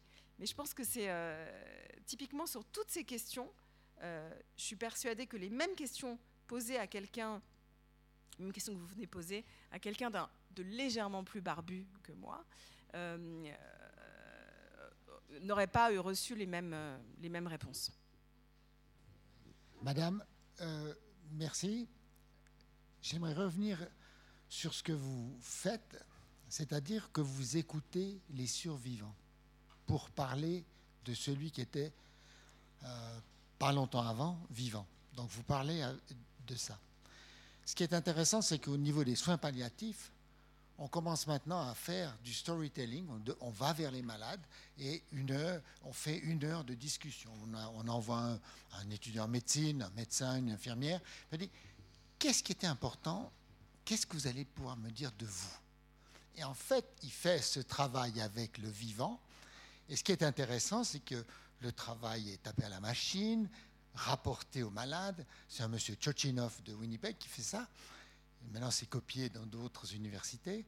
Et euh, le patient euh, palliatif en fin de vie le lit.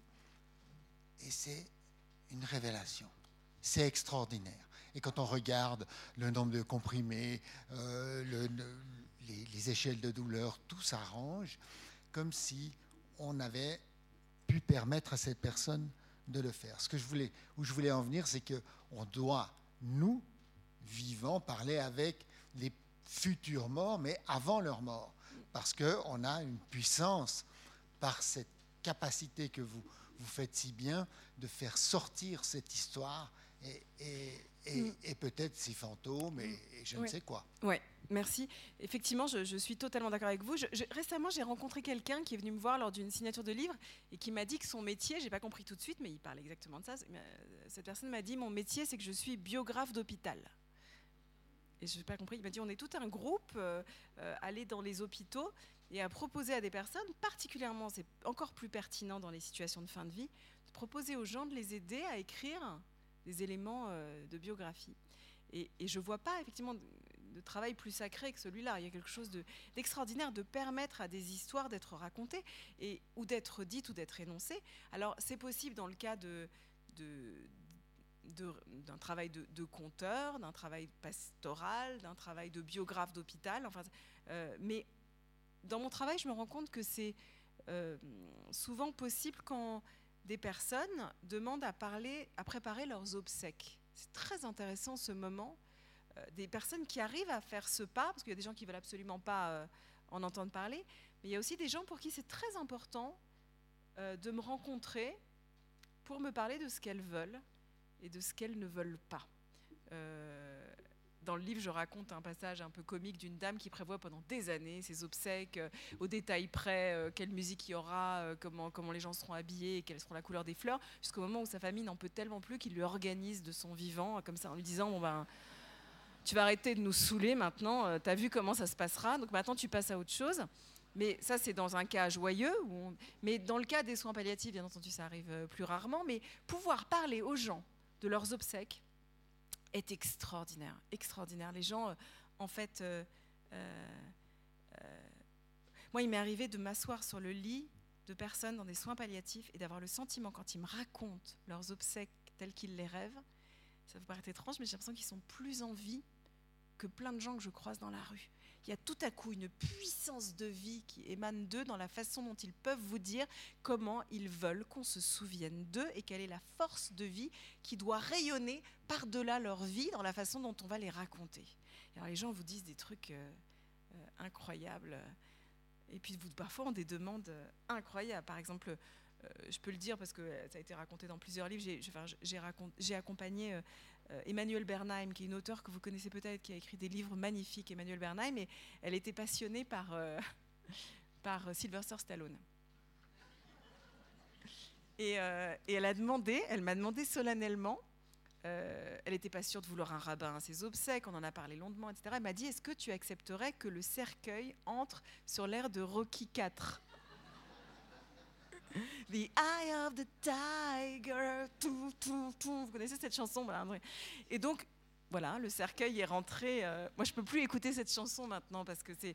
Mais euh, euh, et alors, on a eu cette conversation extraordinaire sur qu'est-ce qu'elle voulait laisser aux gens comme souvenir, quel était le message de sa vie que la mort permet de de donner? Et, euh, et, voilà, ça crée quelque chose de complètement. Euh... Et alors, à la fin de cette conversation, si avant que je quitte la chambre d'hôpital, elle m'a dit, euh... elle m'a dit, oh là là, on parlait de ses obsèques, elle m'a dit, oh finalement, je viendrai bien. et alors peut-être qu'elle a suivi en direct, mais, mais en fait, il faudrait voilà pouvoir. Mais je vous rejoins complètement.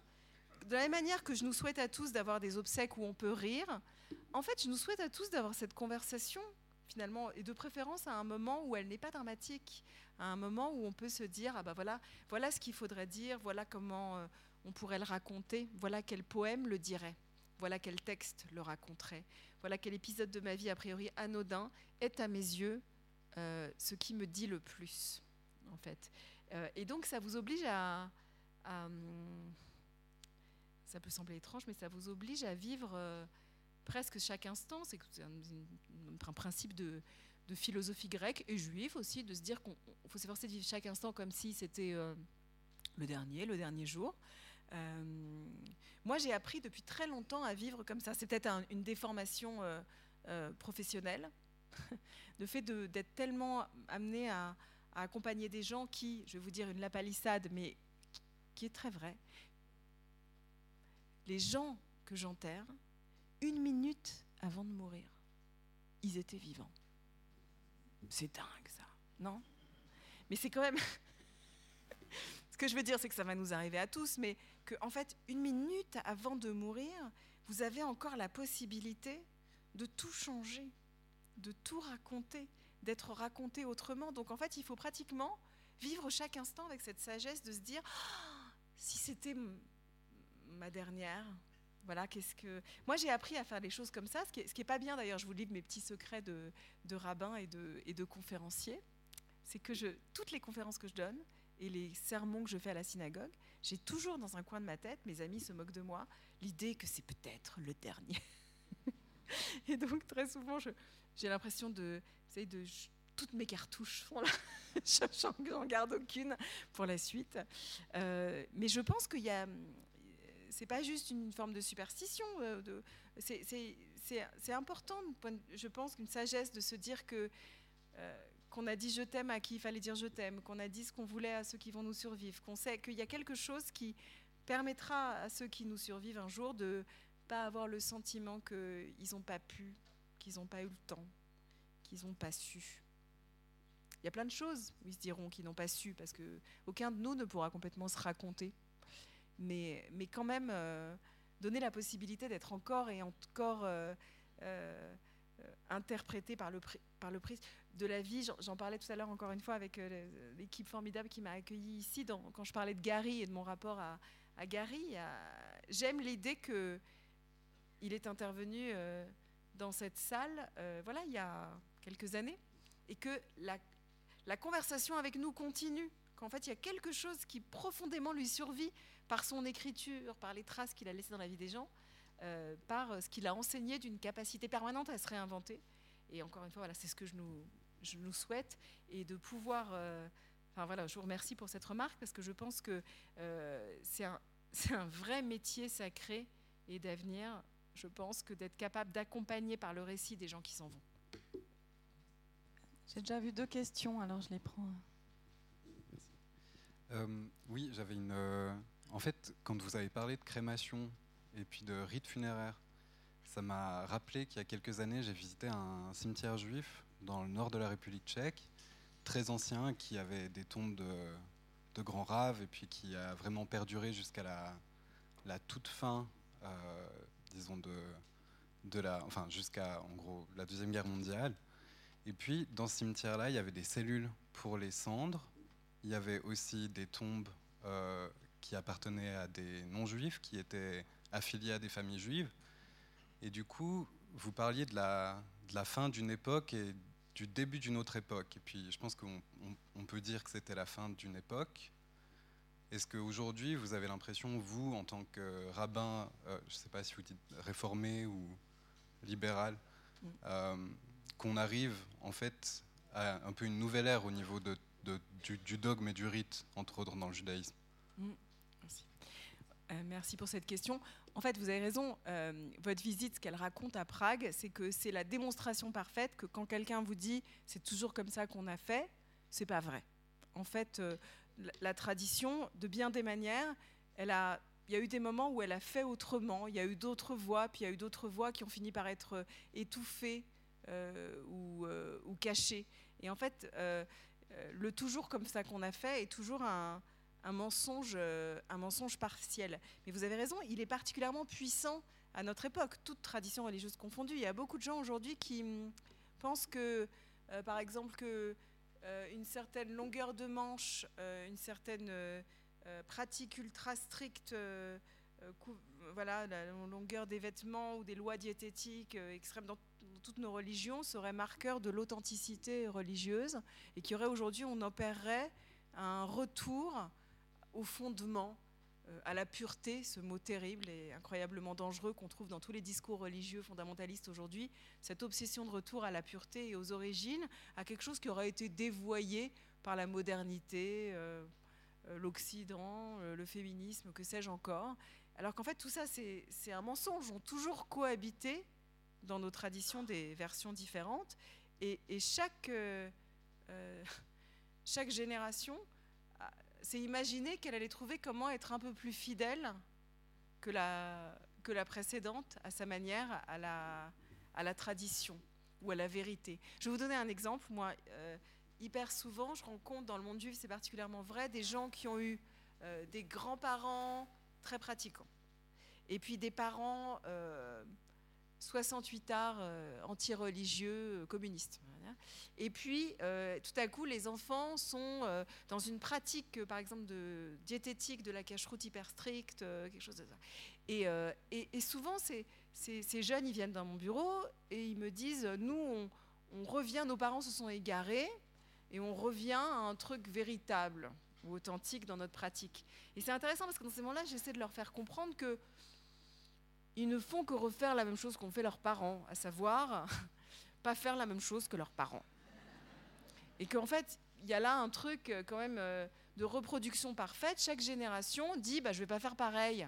Et donc, de la même manière que leurs parents, dans leur engagement politique, euh, ont été bien souvent persuadés d'être beaucoup plus dans l'esprit juif de réparation du monde, de militantisme messianique, qui est, c'est vrai, une certaine fidélité à un esprit juif historique, de la même manière que leurs parents ont pensé que, que les grands-parents avaient trahi quelque chose, chaque génération se positionne euh, comme un contre, mais en étant persuadé qu'il ne fait pas la, même chose. Il y a une blague juive que j'adore comme ça, euh, qui dit que vous avez écouté peut-être cette blague juive dans, un shtetl quelque part en Europe de l'Est, un petit village. Euh, il y a un vieux rabbin qui, est adoré par sa communauté, mais il doit partir à la retraite. Alors toute la communauté cherche un remplaçant. Et ils cherchent, ils cherchent, ils cherchent. Et finalement, ils se disent on va prendre le fils du vieux rabbin. Parce qu'a priori, bon, euh, le vieux rabbin l'a élevé. Donc le jeune rabbin, euh, ce serait son héritier naturel. Et donc ils le mettent en poste. Et au bout de quelques mois, ils se rendent compte que tout ce que le vieux rabbin euh, autorisait, le jeune rabbin l'interdit. Partout où le vieux rabbin disait c'est cachère, le jeune rabbin dit c'est pas cachère. Enfin, partout, tout, le, fils fait le contraire. Alors ils vont voir le jeune rabbin, ils lui disent mais enfin, comment ça se fait que tu fais rien comme euh, ton père Et le jeune rabbin dit, mais je fais tout comme mon père. Il écoutait personne et moi non plus. Et, euh, voyez, il y a un truc là-dedans qui est, euh, qui est un schéma intéressant à explorer aujourd'hui. Mais pour revenir à votre question, aujourd'hui, il y a plein de gens autour de nous qui sont persuadés d'être dans l'authenticité, dans le vrai, dans le pur, à, coup de, à coup de rites euh, et à coup de refus, euh, souvent de souplesse interprétative. Mais euh, leur voix n'est pas illégitime, c'est une des voix de la tradition. Mais simplement, la tradition, elle a le droit, et elle peut, et elle a su parler par d'autres voix à travers l'histoire. et ça, c'est un autre point sur lequel j'aimerais apporter une précision, c'est que, vous voyez, souvent les gens me demandent de, de me définir, est-ce que je suis libéral, réforme, progressiste? Moi, ces mots, ils, il me parle pas tellement tous ces adjectifs. J'ai grandi dans un monde plutôt traditionnaliste orthodoxe et puis j'ai fait un chemin vers, euh, on va dire, une non-orthodoxie, un rapport non-orthodoxe au texte et, à l'interprétation. Mais je me rends compte aujourd'hui que, en fait, le monde ne se répartit pas. Prenons le monde juif et son interprétation. Le monde ne se répartit pas entre les orthodoxes et les non-orthodoxes, entre ceux qui croient et ceux qui ne croient pas, ceux qui ont telle pratique et ceux qui ont telle autre pratique. La césure, elle n'est pas là.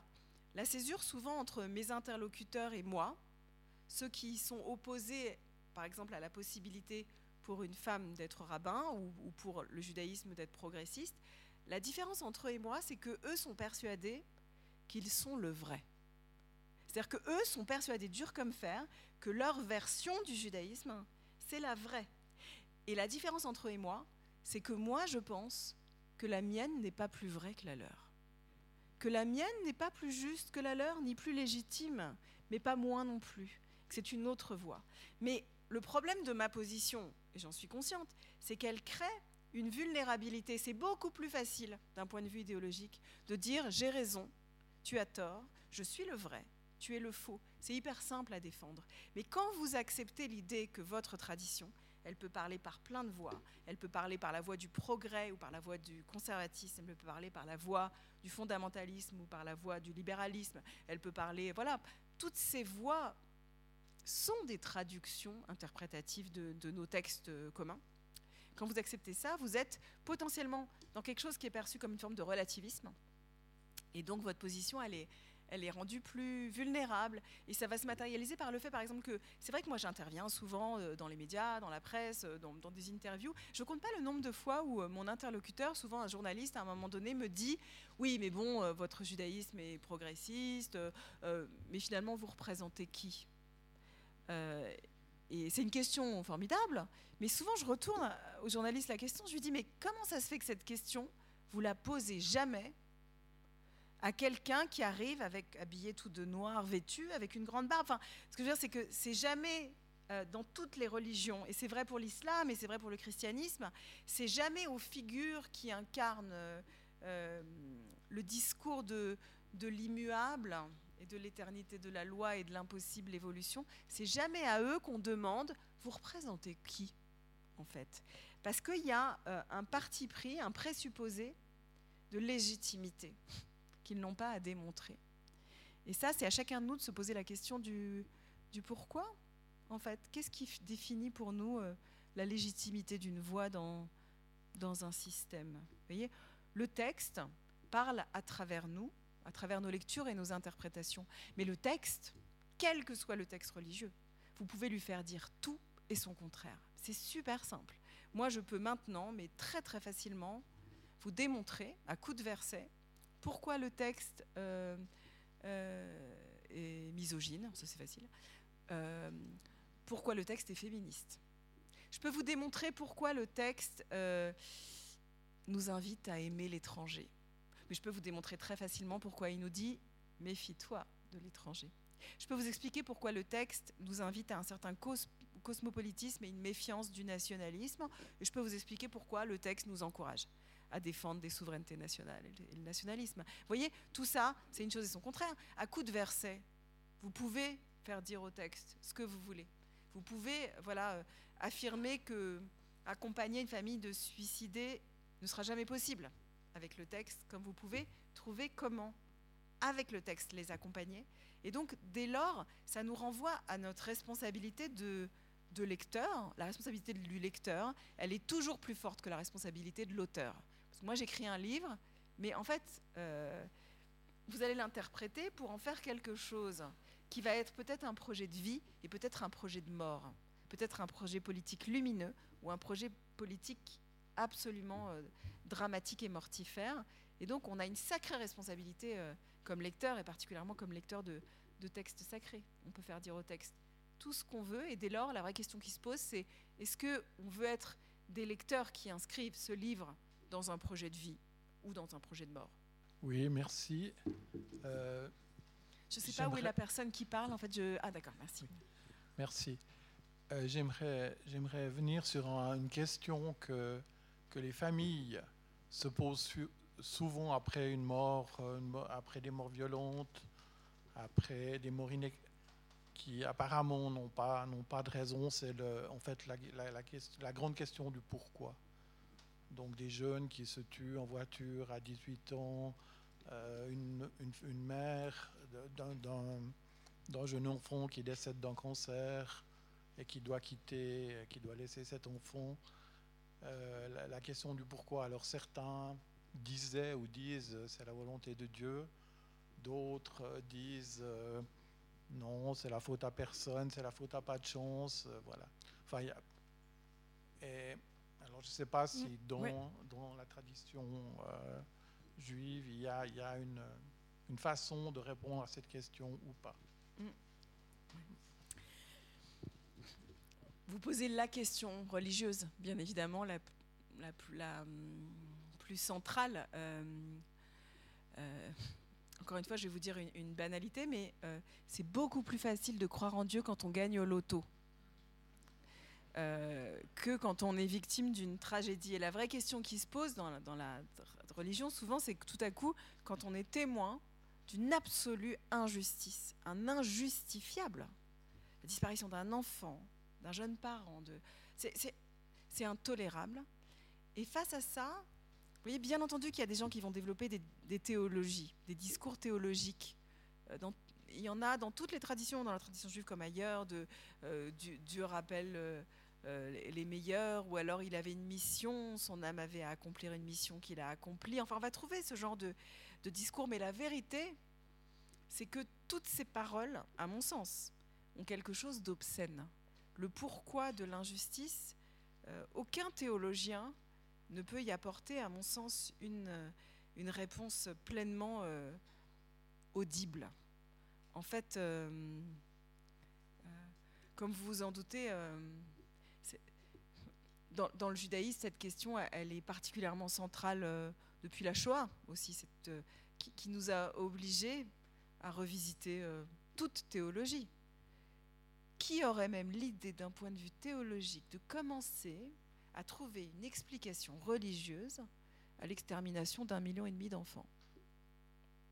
Quiconque pourrait commencer à s'engager dans ce genre de discours, euh, permettez-moi euh, de ne pas le rencontrer, permettez-moi de ne pas l'entendre. Pourquoi, diable, irait-on euh, accepter des explications théologiques? C'est obscène et c'est insupportable. La vraie question que pose, à mon sens, on, peut se poser la question après la Shoah ou après un drame, de où était Dieu? Dans le cadre de la Shoah, on peut aussi se poser la question de où était l'homme, qui me semble être une question encore plus pertinente en fait. Où était l'homme? Où était l'humanité dans cet événement?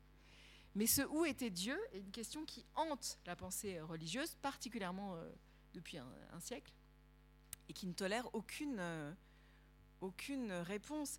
Là, la particularité de la tradition juive, et je dirais d'une certaine manière sa chance, est que on a tout à fait le droit dans la tradition juive d'engueuler Dieu. On a le droit de lui faire la gueule. On a le droit de lui en vouloir. On a le droit de lui dire tu n'as pas été à la hauteur. Euh, et donc ça crée un discours qui est pleinement encore inscrit dans la pensée religieuse, mais qui, euh, euh, qui, peut finalement être perçu par d'autres traditions religieuses comme une forme de profanation, mais qui dans la tradition juive est légitime. On peut se tourner vers Dieu et hurler et être en colère. Donc non, il n'y a, pas, a pas de réponse. Il y a dans la tradition juive énormément de personnages qui vont incarner cette rébellion contre l'injustice dont ils sont témoins. Il y en a un qui m'est particulièrement cher dans le Talmud. C'est fou comme, euh, c'est parfois étrange cette synchronicité parce que je vais être amenée encore à vous parler de, Gary. Mais euh, dans, le Talmud, il y, a un personnage euh, qui s'appelle euh, Elisha ben Abouya. Elisha ben Abouya, il vit à peu près à l'époque de la destruction du deuxième temple à Jérusalem, et c'est un grand rabbin. Et il va être témoin d'une scène insurmontable pour lui. Je vous la raconte rapidement. Euh, j'ai le temps, c'est bon de raconter une petite scène euh, talmudique. Euh, dans la Bible, il y a deux commandements seulement qui promettent une récompense. Il y a plein de commandements dans la Bible où on vous dit tu dois pas faire ceci, tu dois pas faire cela, tu dois pas manger ceci, tu dois pas manger cela, etc. Mais jamais on vous dit si tu m'obéis, je vais te donner un cadeau. À l'exception de deux, deux commandements seulement, qui sont dans le livre du Deutéronome, un commandement qui dit tu honoreras ton père et ta mère, et alors ta vie sera longue et heureuse. Et il y a un autre commandement beaucoup plus chelou, comme diraient les jeunes, beaucoup plus bizarre, qui dit si tu croises en chemin une mère oiseau sur son nid et que tu veux prendre les œufs, tu dois d'abord éloigner la mère et tu pourras ensuite récupérer les œufs. Et alors, tes jours seront rallongés. Tu auras une vie heureuse. C'est les deux seuls commandements pour lesquels il y a une récompense et on vous promet une vie longue et heureuse. Elisha ben Abouya se promène en chemin un jour dans la campagne, quelque part en Israël. Il aperçoit un père qui dit à son fils Tu vois le nid d'oiseaux sur cet arbre? Rapporte-moi les œufs. Éloigne la mer et rapportez-moi les œufs. Le petit garçon monte aux branches de l'arbre, c'est-à-dire remplit à la fois, dans un seul geste, les deux commandements bibliques qui promettent une récompense. Il obéit à son père et il renvoie l'oiseau de l'arbre. Il redescend de la branche, elle se casse il tombe, il meurt. À ce moment-là, Elisha ben Abouya dit dans le Talmud, c'est ça la Torah, et c'est ça la récompense, une vie longue et heureuse. Mais moi, je suis témoin en cet instant de la façon dont rien dans ce monde ne correspond au texte. Rien dans ce monde ne correspond à ce qui est écrit, en fait. Et à partir de cet instant, Elisha Ben Abouya va prendre la tangente. Il devient l'hérétique du Talmud. Et c'est intéressant parce qu'il va prendre un, pseudo véridique. Il se fait appeler Achar ou Acher. En hébreu, ça veut dire l'autre. Pendant tout le reste des épisodes talmudiques où il apparaît, il continue d'enseigner, de dialoguer avec les rabbins, mais il est devenu l'autre. Il n'est plus le même, il est un autre. Et euh, pourquoi, ça me ramène à Gary? Parce que dans mon prochain livre, je m'intéresse au fait que euh, Gary, quand il se choisit un pseudo, il connaît sûrement pas cette histoire. Mais quand il choisit un pseudo, il a été témoin, lui, de la destruction du monde, de la guerre, des, des cendres de l'Europe de l'Est dont il vient. Il se choisit un nom qui est Ajar, que personne n'a compris d'ailleurs, mais qui est prononcé à l'espagnol, c'est Ajar, en fait, c'est le même mot. Il a pris le nom, bizarrement, de l'hérétique du Talmud, qui est le type qui dit il se passe un truc dans le monde qui n'est pas conforme. Il y a une injustice terrible dont je suis le témoin, et moi je vais devenir l'autre.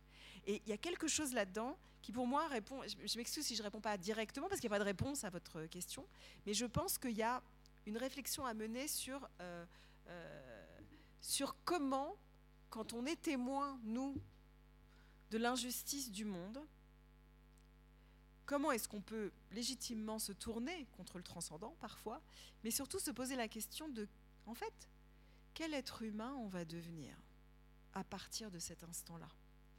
De quelle manière la tragédie peut nous mettre dans le, placer dans le mutisme, elle peut nous placer dans la colère, elle peut nous placer dans la tristesse, mais fondamentalement, elle nous demande, en fait, de façon étrange, elle va nous obliger pour l'avenir quel genre d'individu on va, de quelle manière on va à partir de cet instant être pour toujours un, autre? Parce que c'est ça qui nous arrive quand on est témoin d'une injustice, et particulièrement quand elle touche un de nos proches. On sait qu'à tout jamais, on ne sera plus le même, on sera un autre. Et euh, voilà, donc je, ne réponds pas volontairement à votre question parce que je, pense que toute réponse théologique nous fait entrer potentiellement dans une forme euh, d'obscénité religieuse avec laquelle je ne suis pas à l'aise. J'ai vu deux questions malheureusement. Je pense qu'il n'y a plus besoin de lever la main. Je vais déjà essayer de prendre ces deux questions, mais on va tenter de ne pas trop dépasser. J'ai promis à Madame la rabbin qui doit partir à 6 heures demain matin. Bonsoir et merci beaucoup pour votre euh, intervention. Euh, J'aimerais bien vous entendre sur la question de désin désincarnation de Dieu. Est-ce que vous la liez avec euh, euh, la question du mal, par exemple, justement, on vient de dire tout à l'heure, par rapport à des situations difficiles J'ai la pensée de Olivier Abel qui dit, par exemple, le mal ne peut pas être expliqué, il ne peut qu'être raconté et raconté dans un récit brisé. Donc j'aimerais juste voir euh, quel lien vous faites avec ça et vous entendre là-dessus. J'aurais volontiers raconté une blague juive, mais je crois que j'ai plus le temps. Hein. Allez, vite fait. Alors, il paraît qu'il y a cinq juifs ont marqué l'humanité. Le premier était Abraham, vous la connaissez. J'adore, allez-y, allez non, pardon. Le premier était Moïse, tiens. Le premier était Moïse, il a dit tout est loi. Le second était Jésus de Nazareth, il a dit tout est amour. Le troisième, c'était Marx, il a dit mais tout est communisme politique. Euh, le quatrième était Freud, il a dit tout est sexe. Et puis le dernier était Einstein, Einstein il a dit tout est relatif. Absolument, tout est dans rien. Voilà. Mais ça, c'est finalement, la, votre blague, elle illustre très bien une, une, une idée, l'idée centrale avec laquelle je commençais tout à l'heure mon, mon, exposé de la, de la pensée juive, c'est que la pensée juive est, est, construite sur la faille, sur l'idée que, que tout est cassé, en fait.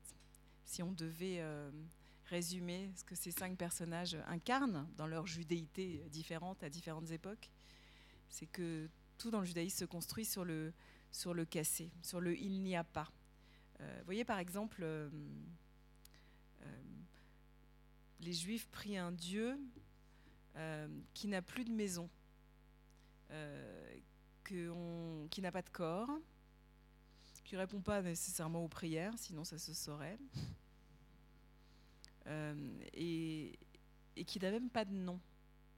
notre point important. Les Juifs ne savent pas comment Dieu s'appelle. Vous savez, dans la Bible, il y a ces quatre lettres euh, qui sont euh, imprononçables. C'est ce qu'on appelle le nom ineffable. Quatre lettres en hébreu qui sont quatre consonnes que personne ne sait prononcer.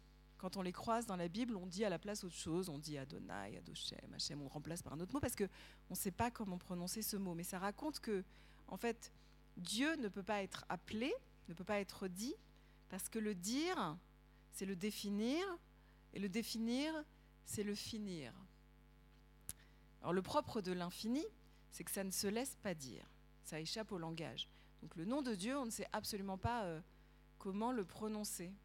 On raconte qu'à une époque, à l'époque où le temple se tenait à Jérusalem, c'est-à-dire à l'époque où il y avait un lieu, une forme d'incarnation de la présence juive dans le monde, avant le, avant le judaïsme rabbinique. Donc, à cette époque, euh, on savait prononcer le nom de Dieu, mais pas de bol, on a oublié. Mais si vous voulez, ce soir, et en exclusivité, pour la chaude et je, moi je crois que c'est une bonne fin pour ça. Je vais vous dire comment se prononce le nom de Dieu. Je le révèle dans la, la pièce de théâtre et le livre. Et c'est vraiment un avant-première. J'espère que vous achèterez quand même mon livre en septembre, parce que dans le livre, j'explique comment se prononce le nom de Dieu, immuable, ineffable, en hébreu. Vous êtes prêts? Mais il faut que vous me juriez que vraiment, vous n'avez pas à le raconter. Concentrez-vous. Je vais vous dire comment les Juifs prononcent en réalité le nom du divin, qui est une forme d'absence, qui est un invisible, qui est un intouchable, qui est un indicible. Ces quatre lettres en hébreu, Yud, He, Vav, He, se prononcent de la manière suivante. Le Yud et le He, pour vous simplifier l'exercice, c'est euh, Yud, c'est une, forme de, bruit d'inspiration. Le euh, c'est le bruit que fait le vent qui passe dans la trachée, quelque chose comme ça. Et le vav, la troisième lettre de ce mot, c'est, ça se prononce wa. Enfin, c'est, vav, c'est à l'origine un espèce, un, expire, un souffle. Donc, je vous invite à fermer les yeux. Vous imaginez qu'on est au temple de Jérusalem, il y a 2000 ans. Il n'a pas encore été détruit. Nous sommes face à la présence divine au temple, au Saint des Saints. Une fois par an, le grand prêtre se tenait dans le Saint des Saints et énonçait, Mesdames et Messieurs, le nom de Dieu celui que nous ne savons plus prononcer en aucune circonstance. Et ça donnait ça.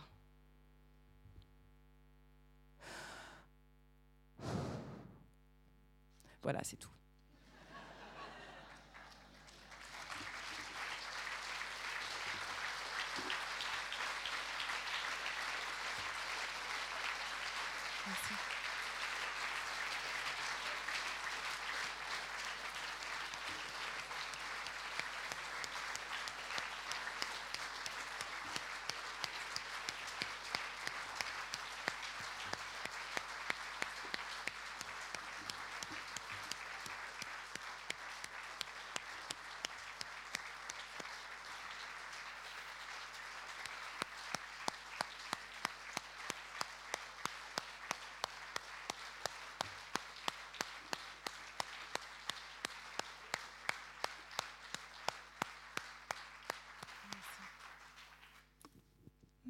Encore.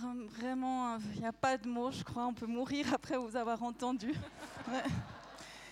Je crois qu'il n'y a pas besoin de faire de la pub pour votre livre, mais j'ai quand même envie de dire que vous lire est aussi éblouissant que vous entendre. Donc il y a les livres qui sont disponibles. Vous pourrez, les premiers arrivés, les premiers servis pourront bénéficier d'une petite signature. Mais à 11h moins quart, je vais exfiltrer Madame la.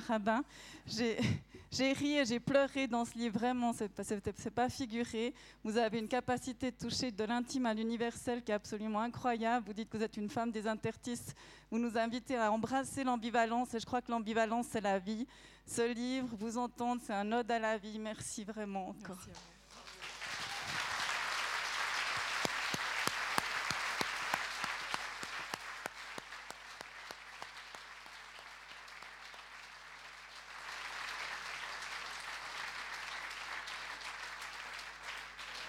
Allez-y. Je vais juste encore, j'ai promis une petite annonce parce que vous savez, c'est la dernière conférence. Magnifique de se quitter avec ça, je perds mes notes. Mais il y a une conférence qui est organisée pendant l'été ici au Club 44. Ce n'est pas nous qui l'organisons, mais je fais une petite publicité. C'est une conférence publique le 25 août de Pierre-Yves Maillard. Il y aura les illustrations en direct de Barrigue, organisées par la Fondation Serail. J'aimerais aussi remercier notre nouveau régisseur, Sylvain, qui a fait ce très bel éclairage. On aime beaucoup, je crois. Remercier aussi Karim Karkeni, qui est allé chercher et qui ramène demain Madame Larabin, qui a fait cette conversation. Le, Club 44 lance des podcasts, donc vous pourrez poursuivre cette immersion dans l'univers de Madame Orviller cet automne. Suivez-nous sur notre site internet. Et voilà, je vous souhaite une excellente fin de soirée. À bientôt.